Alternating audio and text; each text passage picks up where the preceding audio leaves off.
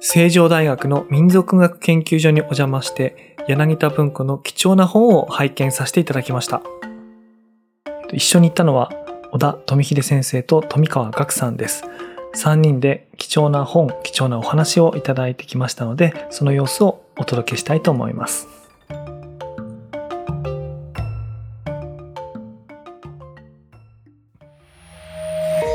メディアヌップ。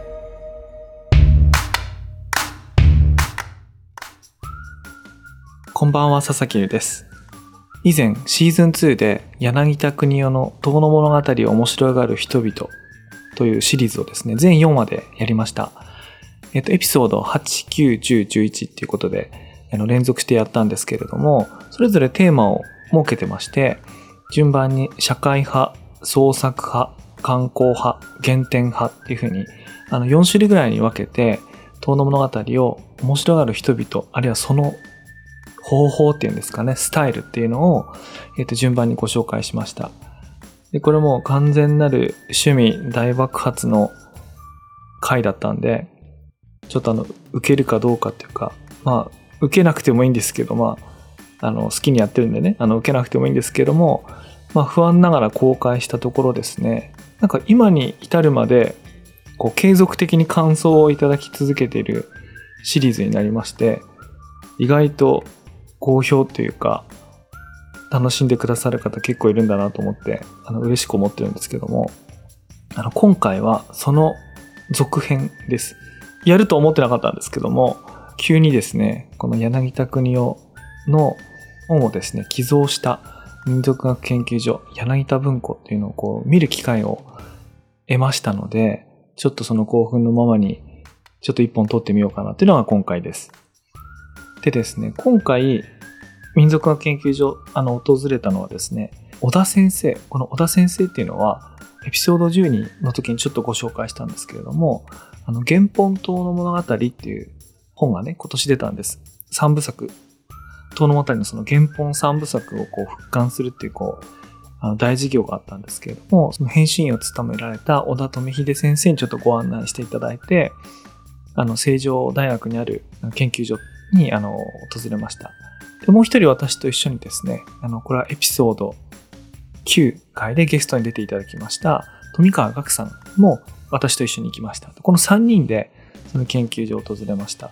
太田先生はあの何度も何度もあの訪れてるんですけども、私と富川さんはそこ初めてで、もうなんていうか子供のようにはしゃぎながらあのいろいろ見せていただきました。で、ね、そこはその研究所、柳田文庫というのはどういうものかというとですね、あの、もともとは、その柳田国夫がですね、あの、持っていた蔵書を、あの、生前に、その、ご自宅の近くにあった成城大学ってところに、こう、帰宅された、こう、預けられた、託されたっていうのが、あの、始まりなんです。これは昭和32年なんで、西暦で言うと1957年ですね。その本を3万冊ぐらいあったらしいんですけども、えっ、ー、と、預けられたと。で、その後、昭和37年、1962年に柳田国夫が亡くなられた後に、その遺言に従って預けていた本をそのまま寄贈したと。で、それと同時に柳田文庫民族学研究所というのが立ち上がったというか、あの開始したというのがこの始まりだそうです。これ今ではですね、あの現在では11万4500冊、あの、数をしていて、そのうち3万7千冊が柳田文庫。で、その他ですね、あの、堀文庫が1万1000冊、佐伯文庫が8500冊、平山文庫が1万4000冊ということだそうなんですけれども、まあ、その中で今回は、その最初からその初期の柳田文庫っていうのを見せていただきました。これ一般には開花をしてなくて、えっと、申請をして特別な許可を得て、こう中に案内していただいて、こう、入って見せていただきました。でこれはですね、あの話には聞いていたんですけれども、当時の柳田国夫の、なんていうかな、整理方法、こう配下方法をそのままこう再現してるらしくてですね、あの一般的な図書館の整理のあの方法とはなんか違うんですね。その自宅にあったままこう並べてあるようなんですけれども、その最上段が小型の本または貴重な書籍。で、2段目が総書類。で、3段目が軍史、知史、まあ、いろんな地方のその資料ですね。で、4段目に雑誌っていう風にこうなっていたそうです。てか、なっていたそうですとか、なってました。で、これはなんか、意図としてはですね、あの、これ柳田国夫が書いてるんですけれども、暗闇になっても手探りで棚を探しに行けば求める本がわかるように置きたいということで、あの、そのような整理方法になって、それが今もあの踏襲されてるっていうことのあのようです。でちなみにその柳田国夫のお家っていうか、その一族の方々、今もその大学の近くに住んでるんですけども、これはの小田急線の成城大学駅です。もうここに昔から柳田国夫の研究所っていうか、まあ、ご自宅を構えて、こういろんな学徒っていうかですね、あの、研究される方がこう来ていて、で、最後一番お家の近くの成城大学にその本を預けたってことだそうなんですけども、まあ実際この、あの、歩いてみると本当に近くて、なんていうの、数十メートルって感じなんですね。で、実際その、当時のどうやってこれやったかってその文章を見てみたら、あの、総書あ、違う、蔵書の引っ越しは8月の暑い中、柳田家より成城大学までの数十メートルを当時の文芸部の学生たちがリアカーで引いて運んだ。ってこう書いてあるんですね。ちなみに3万7千冊ってあの、相当ですからね。しかもこう貴重な、しかも昔の本って結構重いんですよね。あの、本当に重くて。あの、それをこう、丁寧に運んでいる図っていうのはなんかこう想像されるっていうか、想像しましたね。なんかあの数十メートル実際歩きながら、もうこの道だよなと思いながら、ねあの、見ました。で、これ柳田国夫のその本を読む、あるいは研究するスタイルそのままだったと思うんですけれども、メモが手書きして結構書き込んであるんですね。結構書いてあるんですよ。でね、それを見るのがなんて言うんだろうな、こう、大、なんか100年の時を超えてそういう柳田国のこう手書きのメモを読むっていうのはね、こうなんかこう鳥肌立つような感じでした。もう、なんていうか、テンションもう上がりっぱなしみたいな感じで、なんていうか、そうね、あの、小田先生と富川さんと私とで、なんかわーわー言ってるみたいな。いや、なんかこう、面白がる人々っていうお題をつけたんですけど、もう文字通りでしたね。こう、面白がる我々みたいな感じで、あの、なんか興奮しました。もちろんあの、小田先生とも、その偉大な大先輩の研究者なので、あの、知ってることすでにも見たことあるものって多いんですけれども、その小田先生ですらも初めて見たものとかっていうのがね、やっぱり増えていて、その研究の過程で。でそうするとね、その、興奮するですね、喜ぶっていうかね。それをこうみんなでね、小田先生と体験できたのは僕嬉しかったですね、というわけで、ちょっとその、サウンドスケッチというかですね、その会話の内容そのまま送りはできないんですけれども、一体どんな雰囲気で我々面白がっていたのかっていうのを、ちょっと編集したサウンドスケッチがありますので、ちょっとそれをお聞きいただきたいなと思います。でまず、初めのパートなんですけれども、本人所蔵の辞書のその棚っていうのがあるんですけれどもその中から「遠野物語」の造法版これ昭和10年に「えーと、遠野物語周囲」が加えられて再販されたものなんですけれどもそこにある書き込みというのを、えーと見せていただきました。で2つ目のパートがこれは柳田国夫ご本人のメガネというのを見せていただきました。いわゆる形見というんでしょうか。でその実物をこう拝見するっていうパートです。そして最後が柳田国夫ご本人の声を録音したデータっていうのを少しだけ聞かせていただきましたので、その様子をお届けしたいと思います。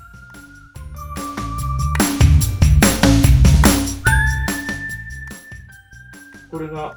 これが有名な55話の白岩一兵衛が〇〇〇〇で、あの、それを何の何がしに直せってことでしょ？だから、岩波の初版本は、〇〇〇〇だけど、他のは何の何がしになって、それで岩波文庫の、あの、初版じゃない、ないって、その後の情報は何の何がしになって、これが白岩一弁の伏せたという。私一番最初に書いた論文がこれだったんで。そうなんですか。はい。国文、国文になってる。白岩家にその時にちゃんと断ればよかったんですけど、断らないで、やっとえっと、去年連絡取って、あ、そうなんですはい、あの岩波であの原本遠野物語でこれを出すので、であの白岩一兵衛っていう名前を伏せていたのが全部もう公の官報になっちゃうので、はい。白岩家の末裔の人にあの連絡取って、ええそしたら全然気にしてませんよ。あの、遠野の市長の高校時代の作家仲間です。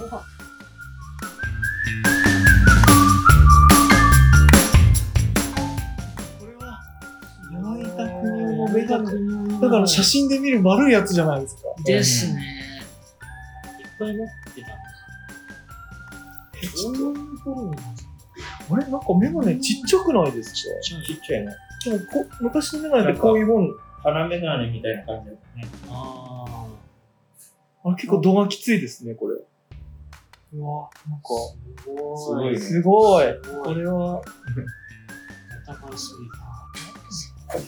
まさか、まさか。本柳田国夫のメガネ、当ですね。ご寄贈、あ、鎌田久子様、いやいや、ということなんですね。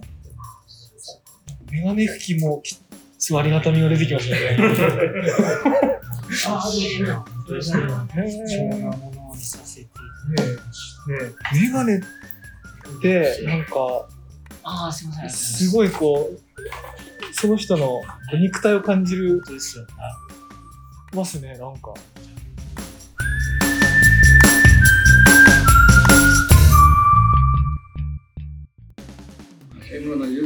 10年間はそれはもう話にならない辛いもんだったけどそれ以前のあの平和の間に、えー国の制度文物制度の変わったいわゆるご一新以後の今日まで我々の経ている期間だってのは決して大変無事ではなかったんですこういうような矛盾と混沌と乗り越えてどうやらこうやら行こうとしとったんですね。進んでいこうとしとった。つまり、えー言葉を変えて言うならば日本語っていうものはそういう、えー、いろんなその時代思想ですね大きなものに長いものに巻かれるような時代思想の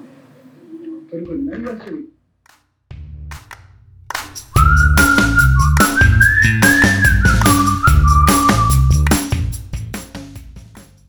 はい。というわけでお聞きいただきました。えっ、と、サウンドスケッチでした。音声は収録してなかったんですけど、私がこう一番興奮してた瞬間っていうのがありまして、それはですね、えっ、と、この蔵書の中でも、あの、柳田国夫がどんな、その要所を読んでたかっていうのは私すごく関心がありまして、ちょっと私それめがけて探してたんですね。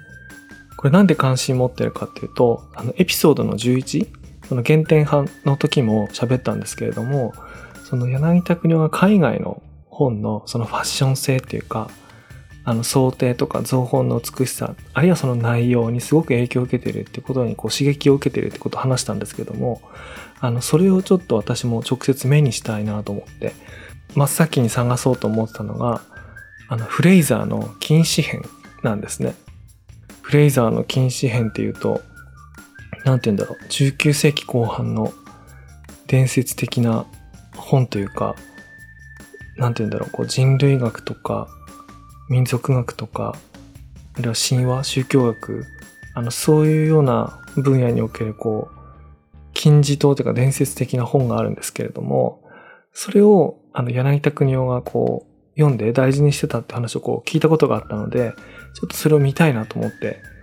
それであの、閲覧の申請をして、で、実際その該当のですね、禁止編っていうのを見せていただいたんですけども、まあなんていうか、ものすごい感激しましたね。その、なんて言うんだろう。この本としての物体感というか、実際に柳田国夫が見ていた、読んでいたものっていうのをこう目の前に、こう貸し出しとか閲覧させていただいて、なんていうか、あの、本当に感激しました。でね、この本が、あの何、どういうものかっていうのを、ちょっとあの、私じゃなくてあの、他の人説明した方がいいなと思ったんで、えっ、とですね、こう困った時の松岡聖吾さんということで、初版の禁止編、あの、ジェームズ・ジー・フレーザー、あのこれについてあの、千夜千冊でこう解説してる文章があったんで、ちょっと抜き出してきたんですけども、あの、ちょっと読んでみたいと思います。まさにとんでもない大著だ。大著だから憧れるのではない。その創造的編集力に僕は憧れた。僕が憧れただけではない。かつて多くの研究者や文芸者が憧れた。日本で最も有名なのは柳田国夫だったろう。T.S. エリオットもその一人だった。柳田は禁止編から日本民族学を起こし、エリオットは荒地詩集シリーズを構想した。とまあこういう本なんですね。で、もうちょっとなんか、せっかくなんであの調べてみると、あの、これを柳田に紹介したのは、あの、南方熊楠なようなんですね。あの、すごくこう、いい本があるから、その、読んで、買って読んでみたらどう？みたいな。まあ、すげえ。まあ、そんな、そんなライトには言ってないかな。これあれですね。えーっと、手紙の中で紹介している文章があるんで読むと、エイジン・フレザー氏近著、トテミズム及び俗外婚と題する隊長2巻あり、小生あがなうことあたわざれども、大意は雑誌の批評にて未申し候。とかってあるらしいんですけど、まあ、その助言があって、あの、柳田がフレーザーの本を読み始めて、で、その中で、えーと当時第3版が出ていた1911年版の全13冊バージョンの禁止編をあの手に入れて、こう、読んでいたと。で、当然、あの、もちろん英語です。あの、柳田は英語、ドイツ語、フランス語、あと、なんななんか、オランダ語だったか、イタリア語だったかもできる、読めるんですけども、あの、直接こう、あの、読んでいたそうです。で、その座右の本にしていたってことをね、あの、書いてあるんですけども、その座右っていうのは常に横に置いてあったことなんで、それを4、5冊ぐらいこう、見て、そこにこうちょっと赤いね、こう、チェックっていうかこう、メモ書き、メモメモではなかったんですよね。なんかこうチェックとかが入ってるやつを、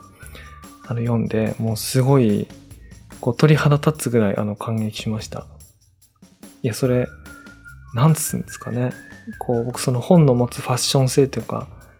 肉体性みたいなものにすごくこう、好きっていうか、そういうものをすごく肯定的に認める方なんで、あの、ミーハーのそしりを ミーハーと言われようともですね、もうすごいそれでこう、感激したっていうのがね、こう、ありました。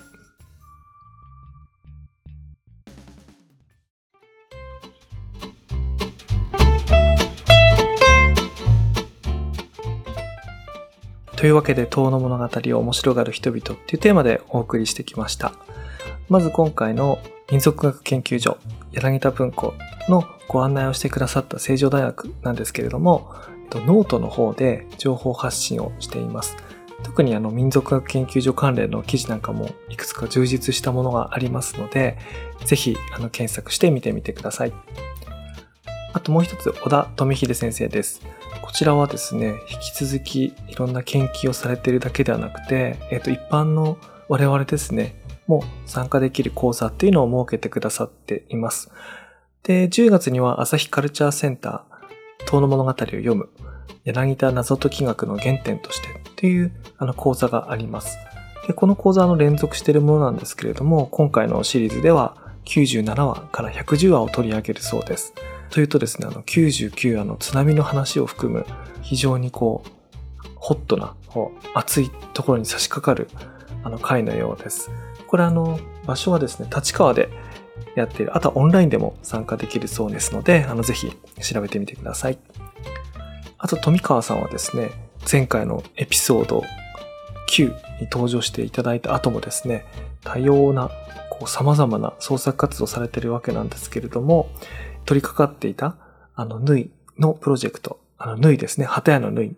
あの、去年、五十嵐大輔さんとやった、あの、縫いですね。あれの続きに取り掛かっているようですので、アウトプットっていうか、作品が出てくるのを楽しみにしたいと思います。で、私の方も新しいプロジェクトやるようになっていまして、